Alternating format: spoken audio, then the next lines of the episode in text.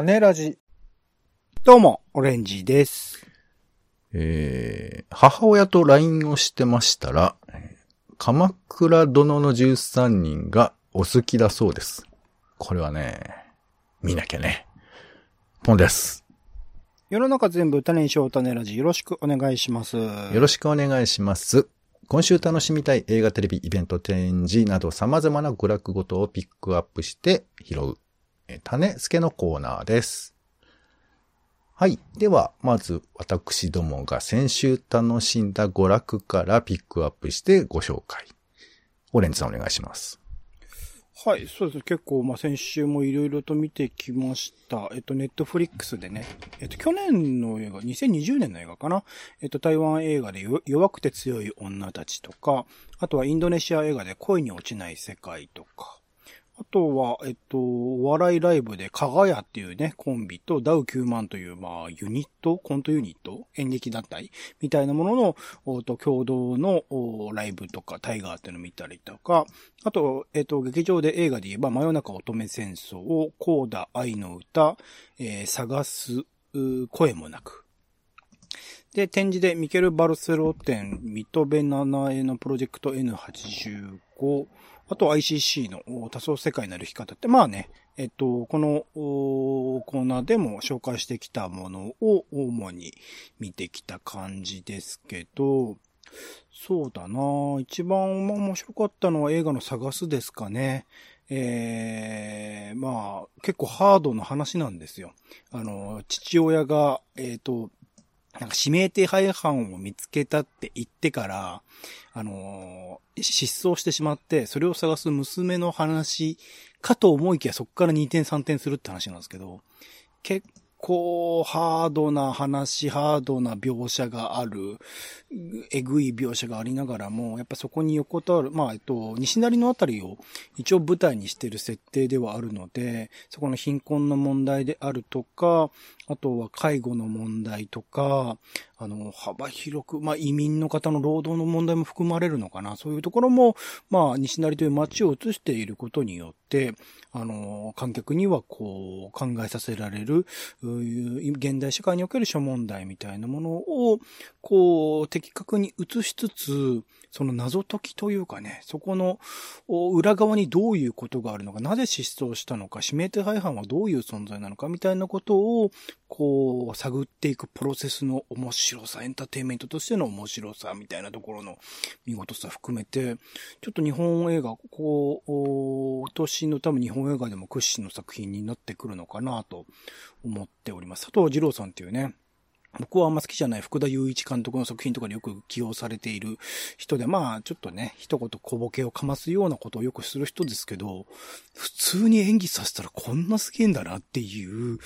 表情の作り方とか、かいその喋りのリズムの取り方とかも、すべてがすごいなっていうことにも驚かされた、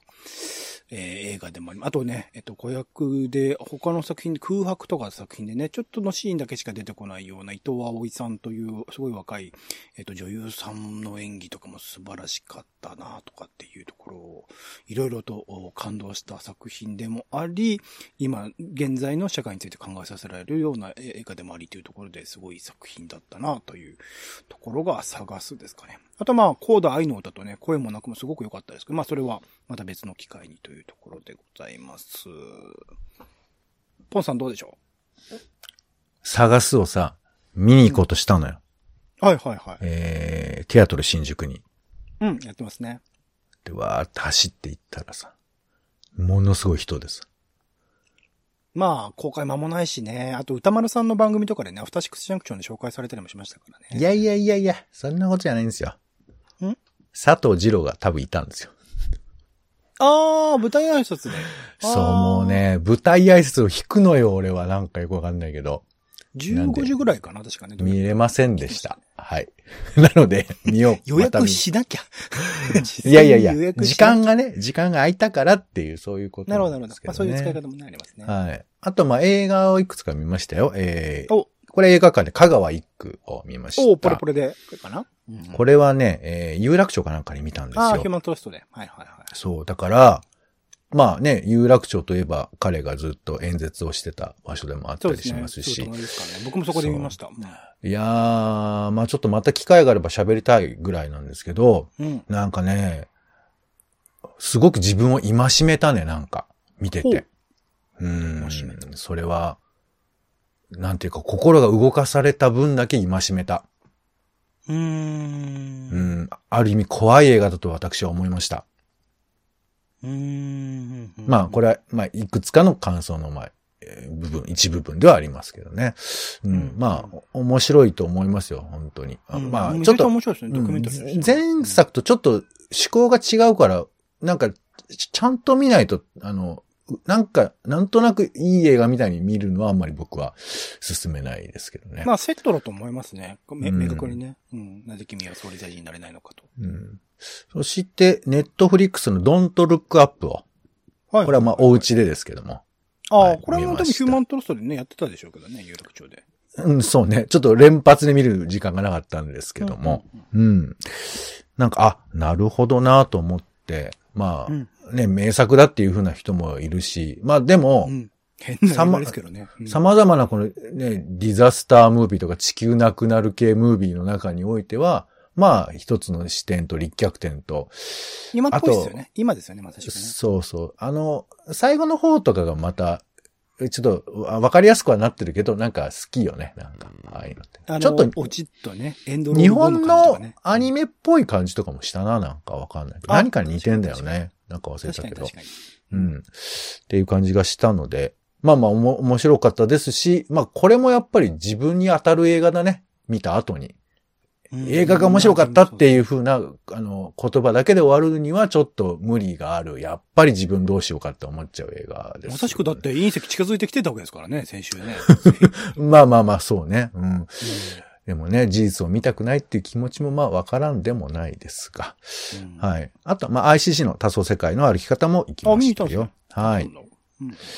はい、ありがとうございました。さあ、そしてちょっと一言、えー、前のコロナが始まった頃にも少し喋りましたけども、今オミクロン株の影響で、休館する動物園とか、あの、庭園とかね、結構そういうのが増えてきていて、まあこういうことが果たしていいのかっていうふうな議論もありますが、まあいろいろ影響があるということで、あのー、サイトの方には、えー、タイムアウトとか、東京アートビートの方でまとめの記事なんかが載ってましたので、えー、一応リンクも載せていますが、まあいざ出かける際にこういうところはチェックしておいた方がいいかなと思いますので、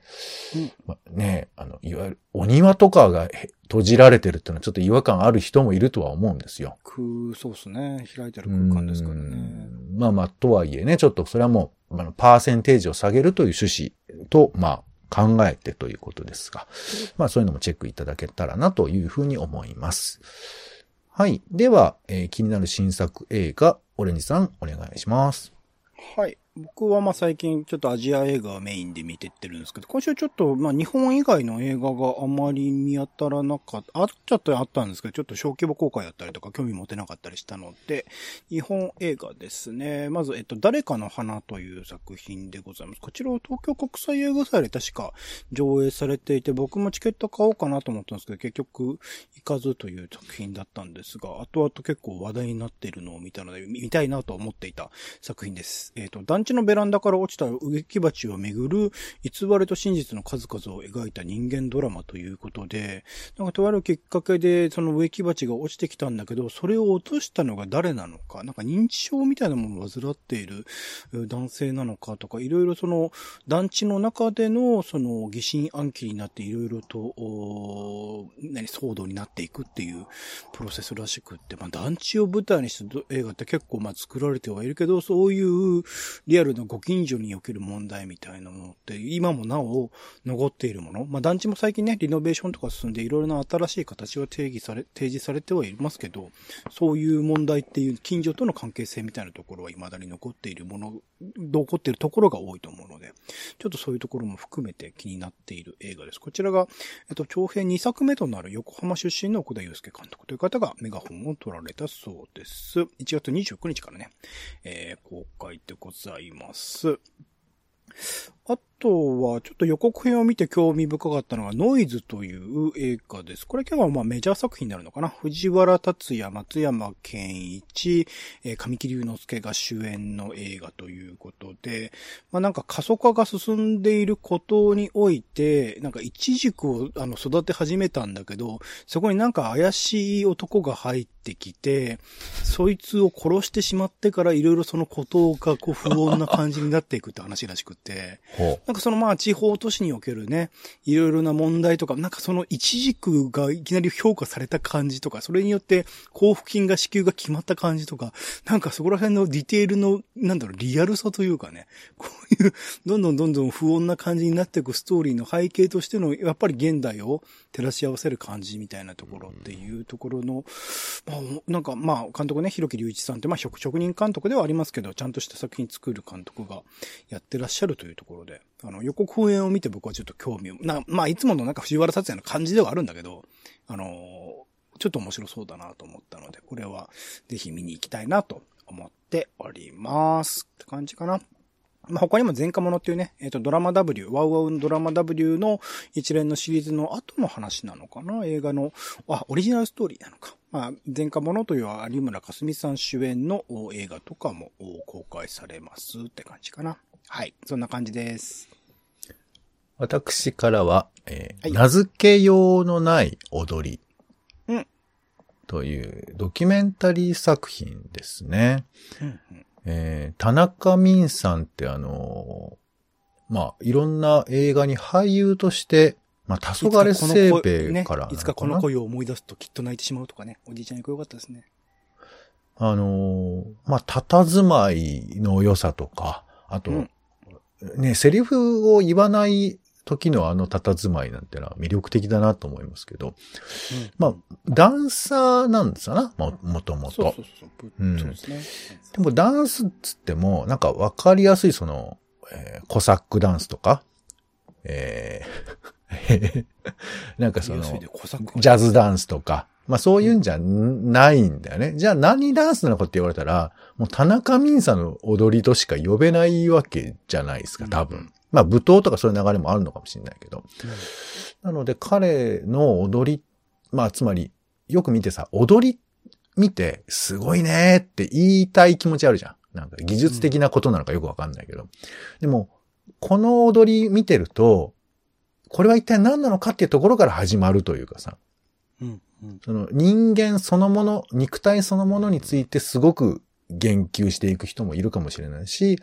これを見て自分の中で何が動いている、始まっているんだろうってことを確かめるような人もいるだろうし、なんかこう、踊りの多様性つうとはつまんない言葉だな。なんつうんだろう。なんかわかんないんだけど、まあ本当タイトルのね、この名付けようのない踊りという、名付けようのないものを見るっていうことの面白さ、そこに人間が実は魅力的になる何かがあるのかなとか、なんかそういういろんなことが引っかかってきちゃったので、で、この人となんか旅をする感じなんだよね。あの予告編見る限りだと、いろいろ。なんで、まあ、いろんなシチュエーションで外国の人と絡み合う中で生まれてくる何かみたいなことね、観客の人たちの視線とかも面白いんですけど、まあその辺をちょっと楽しめる映画かなということもありまして、うん、はい。まああと有名な人もいろいろ絡んでるみたいですよ。山村浩二さんとかね、あの頭山の人とかね。はい。まあそんな話なので、えー、ちょっとチェックしたいところです。名付けようのない踊り。はい。ということで、では、気になる名画座行きましょう、オレンジさん。はい。今週の気になる名画座は、てけてけてけてけでーん。きねか大森さんでございます。1月28日から2月3日まで、世界残酷物語 HD ニューマスター版。続世界残酷物語 HD ニューマスター版。そしてさらばアフリカ HD ニューマスター版ということで、まあ、あのー、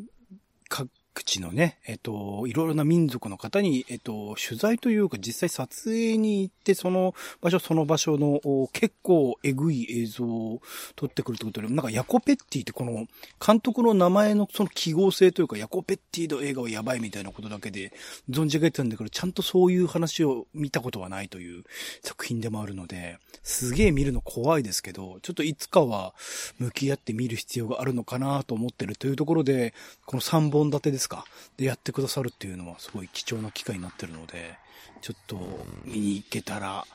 うん、ちゃんとなんか元気な時に見に行きたいですね。うん。うん。じゃあ元気にぜひなっていただきたいですね。うん、はい、そんな感じです。はい。てけてけてけてけてけてーん気になる特集映画祭ということで、私もちょっと負けじと、えー、まあ、毎回、あのー、名画座をね、ご紹介してますけども、名画座パターンと言うべきかよくわかりませんけど、あの、特集映画祭って結構あるじゃないですか。ふんふん。あのー、誰それ、えー、さんを追悼する映画祭みたいなやつだとか。うん。で、たまたま最近映画館に久々に、まあ、行けて、あの、チラシを見たところ、結構いろいろあるんだよね。最近やってるやつが。なんで、それちょっとピックアップしてご紹介したいと思うんですけど、うん、えっ、ー、とね、ペルー映画祭、ジョージア映画祭、香港映画発掘史探求、えー、というのがあったり。で、あとちょっと違いますけど、新聞芸座、これ池袋ですね。これのさよなら工業というのもなんかやるみたいなんで、ちょっと紹介したいと思います。はい。で、ペルー映画祭っていうのは、まあ、まさに、あの、マチュピチュとか、ナスカの地上絵みたいなあのペルーですよね。ここのペルーの中で、まあ、様々な作品が、えー、撮られていて、で、なんかね、まあ、チラシにはペルーを体験する2週間というふうにありますけど、まあ、ペルーがどんな国かっていうふうな下調べした方がいいなというふうに思いつつも、この映画を見ることで、多分一つ一つのその画面から見、読み取れる情報というのが、あ、これもしかしたらペルー特有のことなのかなとか、あ、これ日本と実は似てるなとか、そういうふうなことが拾えていくのかなというふうに思ったりしますんで、多分本だけで読むよりも、こういうふうなものをちょっとよ見るだけで全然違ってくるんじゃないかなということで、まあ多分タイトルをね、お読みしても、アンデス二人ぼっち、えー、アンダーグラウンドオーケストラ、忘却とかちょっとまあ、ピンとこないとは思うんですけども、どれでもいいのでちょっと楽しそうなものをチェックいただきたいなということで、これ横浜シネマリンという映画館ですね。1月29日から2月の18日まで、えー、行われています。そして、えー、ジョージア映画祭。ジョージアってわかりますかね？あの、はい、シュクメルリンとこですよね。そうそう。えっ、ー、とね、えー、ロシアとアルメニア、トルコ、アゼルバイジャンに挟まれたような場所。黒い海とかグルグルジアって言われてたんですね。そうですね。うん。今、まあ、グルジアと読むところもあるのかな。まあ、えー、面積は北海道の80%ぐらい。まあ、ちっちゃな、日本と比べるとちっちゃな国ということですよね。はい。宗教はジョージア正教だとかいうことですけども、ここの映画もまあいっぱいあるみたいなのよ。まあこれ古い映画も結構紹介されてますけどね。えー、なので、この映画祭を見てみたいなと思ったらこれが岩波ホールでやってるんだって。うん。うん。だから岩波ホールもさ、まあちょっとなくなっちゃうなんて話もあるじゃない。だから、ううん。このタイミングで、えー、ジョージア映画祭ついでに岩波ホールに行くというのも面白いんじゃないかなというふうに思います。うん、まあでもどの作品もあんまりわかんないんですよ。えー、マグダナのロバとかね。ナイロンのクリスマスツリーとかね。ちょっと気になるな。えー、インタビュアーとかね。まあ、ドキュメントなんかも挟まりながらいろいろとあったりしますので、こちらもチェックしてみてはどうでしょうか。ジョージア映画祭2022は、えー、1月29日から2月の25日まで岩波ホールで行われています。そして、えー、香港映画発掘史探求というのがあって、これは、えー、国立映画アーカイブで行われています。これ1月30日までなのですぐ終わっちゃうんですけども、えー、まあ、香港ね、ちょっと今、いろんな形で中国の影響を受けすぎちゃってねっていうのもあるんですけど、まあ、昔やっぱその映画大国みたいな感じで、ブルース・リーとか、えー、ジャッキー・チェンとかね、そういう風な感じに、ですごく盛り上がっていた時代があって、で、その時代を彷彿とさせるような、えー、映画があとラインナップ並んでいます。僕が印象的なのはね、霊言同士とか、あと、ちょっと知らない人も多いかもしれませんけど、ミスター・ブーっていう映画があって、ホイ三兄弟のドタバタコメディなんですけど、ちょっとね、瞬間見るとグロいんですけど、あの、こういうセンスが、あの、一時代にあったんだなっていうことを確認できるという意味。まあ、でもね、この作品はもう、えー、終了しちゃってはいるんですけれども、えー、最後ですね、えー、ブルース・リーの話だとか、えー、女性の光っていう作品なんかも見れるのかな。はい。まあ、あんまり時間はないんですが、えー、こちらの方も国立映画アーカイブでやっていますので、ちょっとチェックしてみてください。あと、最後に、新聞芸座ですね。こちらの方が、なんかあの、お休みに入るそうなんです。うん。で、それで、今までの、えー、動員ベスト50から選んだ作品が流れるらしくて、で、このね、中でね、私が気になったのはね、1月28日のね、新幹線大爆破と、太陽を盗んだ男の子の同時上映ということで、2本立て。これはちょっとね、行けたら行った方がいいんじゃない？まあ、300分とちょっともうめちゃくちゃ胃が持たれると思いますけど、えー、まあ、そんな作品があったりします。これも1月30日までなのであんまり時間はないんですけど、まあ時間がね、まあ作ってほしいね。ということで、行けたら行ってみてみてください。ということで、特集映画祭でございました。さあ、それでは、えー、気になる家映画ということで、今回は天井桟敷の人々 4K 修復版というのが1月27日木曜日午後1時から、えー、放送されます。まあ、僕ね、これビデオで昔借りたんですけども、とにかくよくわかんなくて、すぐ寝ちゃう映画なんですけど、まあ、録画しておくと、あの、いつか見れると思いますんで、えー、チェックしていただいてもいいかなというふうに思います。さあ、気になるテレビです。えー、こちらですね、まあ、ちょっとドラマなんですけども、BS プレミアムで放送される、えー、旅やお帰りという作品ですね。これ、俺さんチェックされてますか？はい。えっと、2022年冬ドラマピックアップに入ってました。あ、失礼しました。えっ、ー、と、まあ、BS なのでちょっとこうね、あの、うっかりしてると忘れそうなんですけど、なんか、えー、もともとタレントだったんですけど、なんかもう全然仕事がなくて、そしたらなんか、えー、旅を代わりに行ってくださいっていう仕事に、まあ、なんかなっちゃうみたいで、全国を、えー、暗記するっていうふうな話らしいんですけれども、まあ、原田マハさんの原作があって、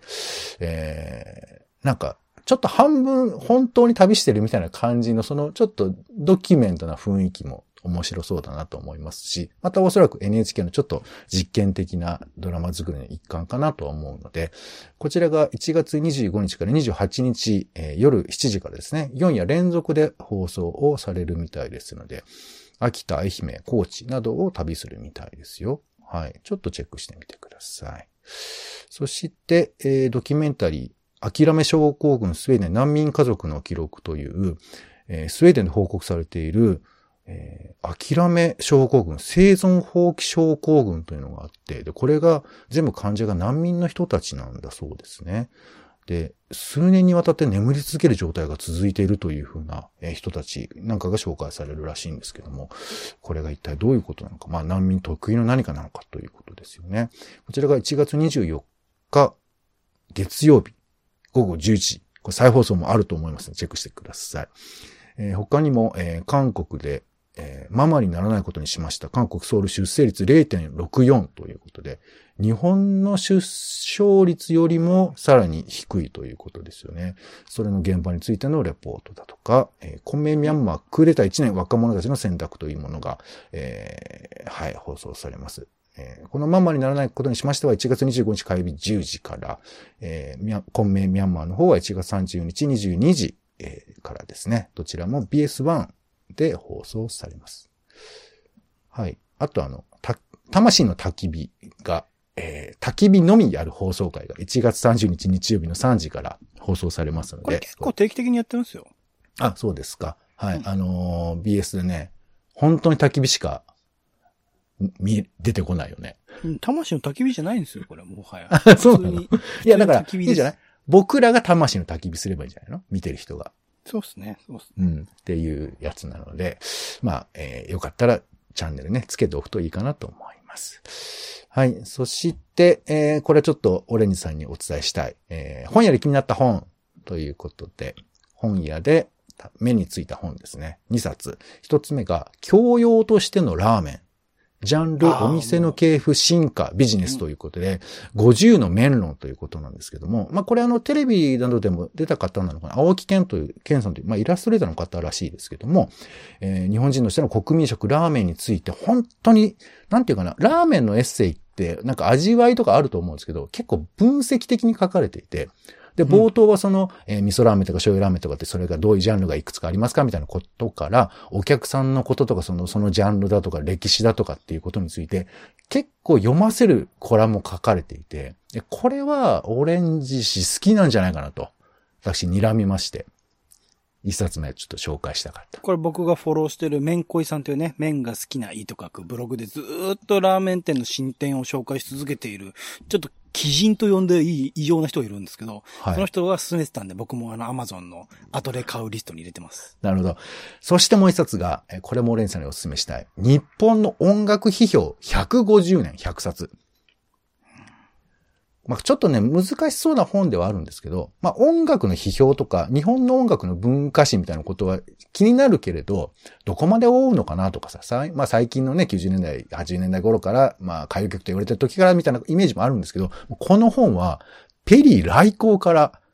軍隊、軍楽隊とか、クラシックとか、まあ、リンゴの歌とか、そういう戦中戦後ですね。その辺のところから紐解いていく。で、しかもその紐解き方が、いわゆる批評、あその、まあ、音楽を言及した本を読むことで、まあ、語っていくみたいなスタイルでして、まあ、音楽評論にご興味がある方だったら、まあ、ちょっとこういうのは一冊お読みになってもいいんじゃないかなということで、書店で拝見したんですけど、どうですか、オレンジさん？僕ね、音楽評論については諦めてるんですもう音楽については 批評しないって。無理だなっていう。あ、まあまあ、じゃあ、あの、評論は、まあしなくてもいいですけど、こういう風な視点というか、まあちょっと大きな流れです。これ30年ごとを区切って、えー、語っていくという風な本なんですけども、まあちょっと立ち読みでもね、チェックしてみてはいかがかなというう。そですね。音楽以外のジャンルだったら、そうですね。映画とか文学批評とか、そこら辺のものは、